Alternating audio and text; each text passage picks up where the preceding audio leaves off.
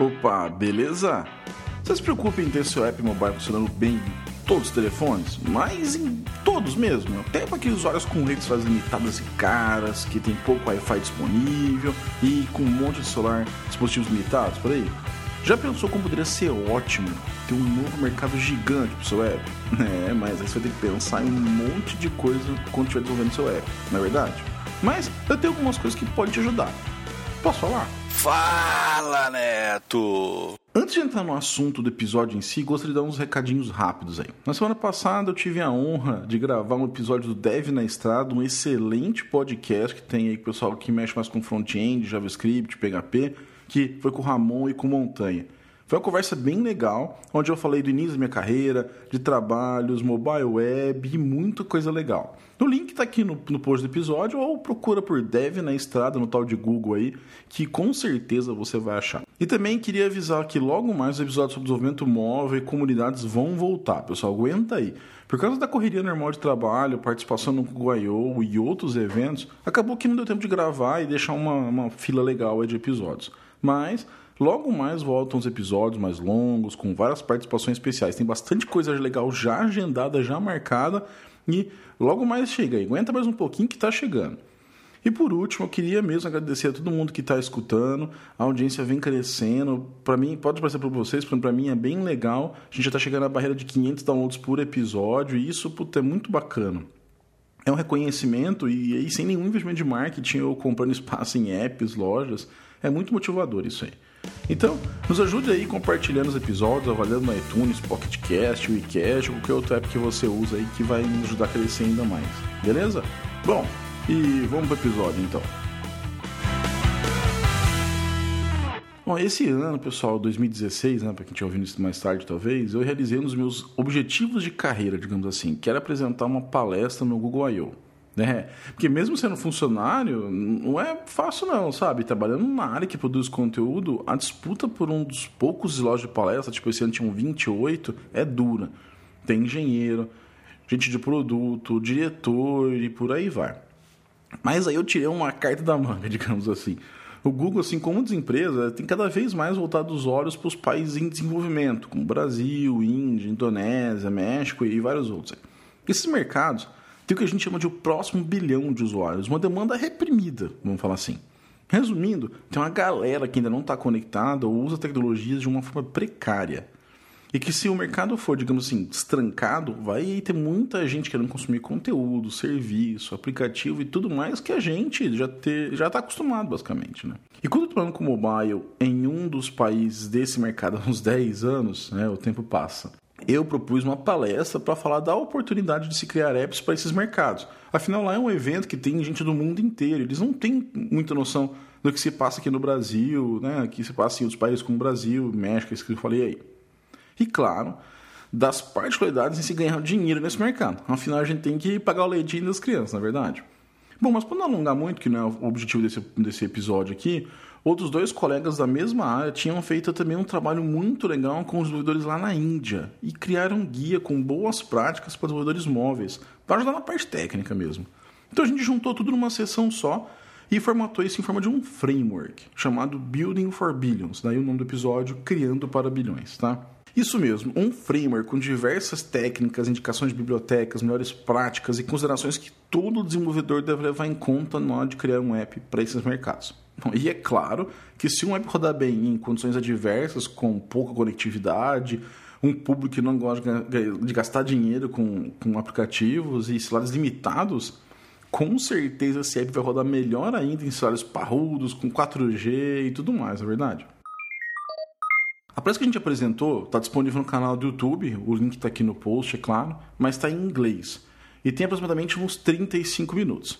E como eu sei que muita gente tem dificuldade com o idioma, ou não tem tempo para parar, para assistir um vídeo mesmo, uma palestra de 35 minutos, eu resolvi quebrar isso em seis episódios e falar de cada tópico em um episódio separado. Assim, cada episódio você escuta um assunto, tem um tempinho aí para processar, manda seus feedbacks, manda sua opinião e logo vem o próximo episódio. E assim a gente vai seguindo até cobrir todos os tópicos que foram apresentados na palestra. Legal, né? Bom, vamos começar então? Fala muito! Fala muito! Vamos lá. Tem uma galera aí nesse país que eu falei, né, os países em desenvolvimento, com certas características bem parecidas com o Brasil. Por exemplo, uma alta tendência a se conectarem primariamente pelos celulares, planos de dados com alto custo, telefones mais antigos ou baterias fracas e coisas que a gente conhece bem aqui no nosso mercado. Mas aí você pode começar a perguntar assim para mim: ah, mas isso aí não tem de evoluir? Não vamos ter, é, ter melhores redes celulares, tipo 4G para todo mundo? É... Não. Mas os telefones estão começando a baratear, ficando cada vez melhores. Será que a gente não vai ter aqui só telefone bons daqui a um tempo? Não. Né? Parece meio loucura, mas de acordo com a pesquisa da GS, GSMA Intelligence, vai haver um crescimento de aproximadamente 80% no market share dos smartphones. Peraí, mas essa mesma pesquisa mostra que aproximadamente 1 bilhão de pessoas ainda estará usando conexões 2G em 2019. Percebe que eu nem disse 3G não, hein? Foi 2G. É um monte de gente, né? Repetindo, 1 bilhão de pessoas aproximadamente. Né? E tem outro dado interessante nessa pesquisa, que é o impacto do custo do plano de dados no salário das pessoas. No Brasil, o custo do plano de dados representa quase uns 2% do salário mensal do usuário. Se você, pô, mas parece pouco, né? Mas já parou para pensar que tem uma grande quantidade de pessoas ganhando salários próximos do salário mínimo e que ainda tem que pagar água, luz, comida, gás, transporte e tudo mais? Mas pode piorar, viu? Em alguns países como México, Nigéria, Índia, esse custo passa de 5% e pode ficar quase 10%. Para você ter uma ideia, se recomenda que uma pessoa não gaste mais que 30% com moradia. Ou seja, em alguns países, o preço do pacote de dados pode custar quase um terço do aluguel de uma casa. Conseguir entender como ter apps que consumam dados de forma inteligente pode ser primordial? Imagina só, um usuário começa a perceber que a franquia de dados está acabando rápido, ou pior, quando ele usa o seu app, a franquia acaba ainda mais rápido. O que você acha que o usuário vai fazer? É óbvio que ele vai pagar o seu app. Né? E são poucos os apps, tipo umas redes sociais aí, que podem te dar o luxo de sugar seus dados e bateria, e mesmo assim as pessoas vão manter esse, esse app. Né? Mas deixa isso pra lá que não é assunto para hoje, beleza? Vamos para de lero-lero e falar de coisa técnica e prática mesmo.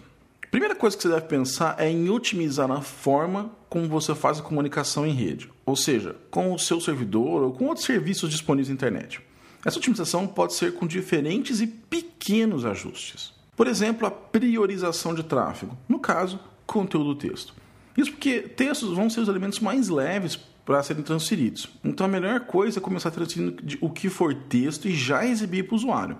Assim, o seu aplicativo vai ficar responsivo mais rapidamente, sem precisar esperar as imagens, né? Você fica travando, aquela coisa assim, né? Aquele dialogzinho lá, aquele negocinho girando. Então, você pode começar preenchendo é, com gradiente, com alguma textura, até umas imagens de placeholders. Isso é essencial em apps onde há muitas listas, ou aqueles cards, sabe? Que tem imagens e textos que o usuário pode escolher uma opção, então ir para uma outra tela, ou ver algum detalhe. Nesses casos, que são relativamente comuns, a imagem, apesar de ser importante, ela não é fundamental. Ou, pelo menos, não deve ser em casos com baixa conectividade, não é verdade? Um outro cuidado que você deve ter, que pode até parecer óbvio falando aqui assim, é evitar que as aquisições de rede sejam duplicadas. Você deve imaginar, imagina, né? Que isso? É claro que eu não faço aquisição duplicada. É, será mesmo? Geralmente essas duplicações realmente não são culpa direta né, do desenvolvedor. Mas, sim, algumas situações são causadas pelo app. E o que faz o usuário não ter certeza se algo está acontecendo, se travou, e ele acaba forçando alguma coisa na, na UI e acaba forçando uma situação de duplicação. Por exemplo, quando o usuário aperta o botão para atualizar uma certa tela. Mas aí é uma demora, de repente por causa de rede, alguma coisa assim, e o app não apresenta um feedback visual. Então, o usuário não tem certeza que está acontecendo alguma coisa, que aquele pedido dele foi processado. Então, o que ele começa a fazer? Apertar mais e mais aquele botão de atualização. E às vezes vai ficar puxando aquela tela para baixo para recarregar, sabe? Nesses casos, pode ser que várias aquisições comecem a se acumular e aí acaba se duplicando. Uma solução simples, claro que além de verificar a duplicidade de pedidos na fila, seria o app fazer um cache das aquisições mais recentes. E dependendo do intervalo desde a última requisição, esse cache local é retornado ao invés de uma nova comunicação em rede. E uma terceira otimização que você pode fazer no seu app é ajustar o comportamento do seu app de acordo com o tipo de conexão disponível. Infelizmente, ainda não é possível saber via API se é uma conexão 2G, 3G ou 4G. Mas é possível saber se é uma conexão de rede celular ou rede Wi-Fi. E aí ajustar que tipo de dados seu app baixa em cada situação. Se for uma conexão Wi-Fi, o app pode baixar arquivos maiores, como imagens em melhores resoluções. E se for uma rede móvel, o app poderia solicitar imagens de resoluções mais baixas ou até deixar de fazer o download automático de alguns conteúdos. Como eu disse, parecem coisas bem óbvias depois de explicadas, na é verdade? Mas quantas dessas aí que eu falei você já tem no seu app hoje? É, né? Você deve ter percebido que eu falei bastante sobre download e uso de imagens desde o começo do episódio, né? Isso porque, em geral, as imagens vão ser as coisas mais pesadas que você vai baixar durante o ciclo de vida do seu app. E assim, além da questão de velocidade, tem também toda a preocupação com o custo e limite de franquia de internet. Como você vai resolver isso então? Bom, desde o Android 4.2 você já pode usar o formato WebP, WebP algumas pessoas falam assim. Esse formato é várias vezes menor do que JPEG e PNG, e ainda por cima mantém a mesma qualidade. E além do formato menor, você também pode trabalhar com, com dimensões específicas. É porque muito desenvolvedor cria apenas um tamanho de imagem e envia isso para todo, todos os dispositivos que, que fazem requisição. E o que acaba sendo um grande desperdício de banda, memória e tudo mais.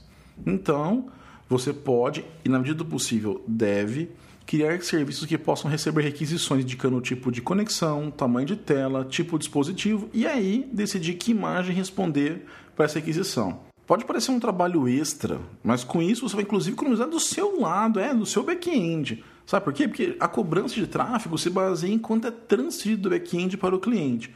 Então, enviando uma imagem adequada, por exemplo, você e seu usuário vão economizar.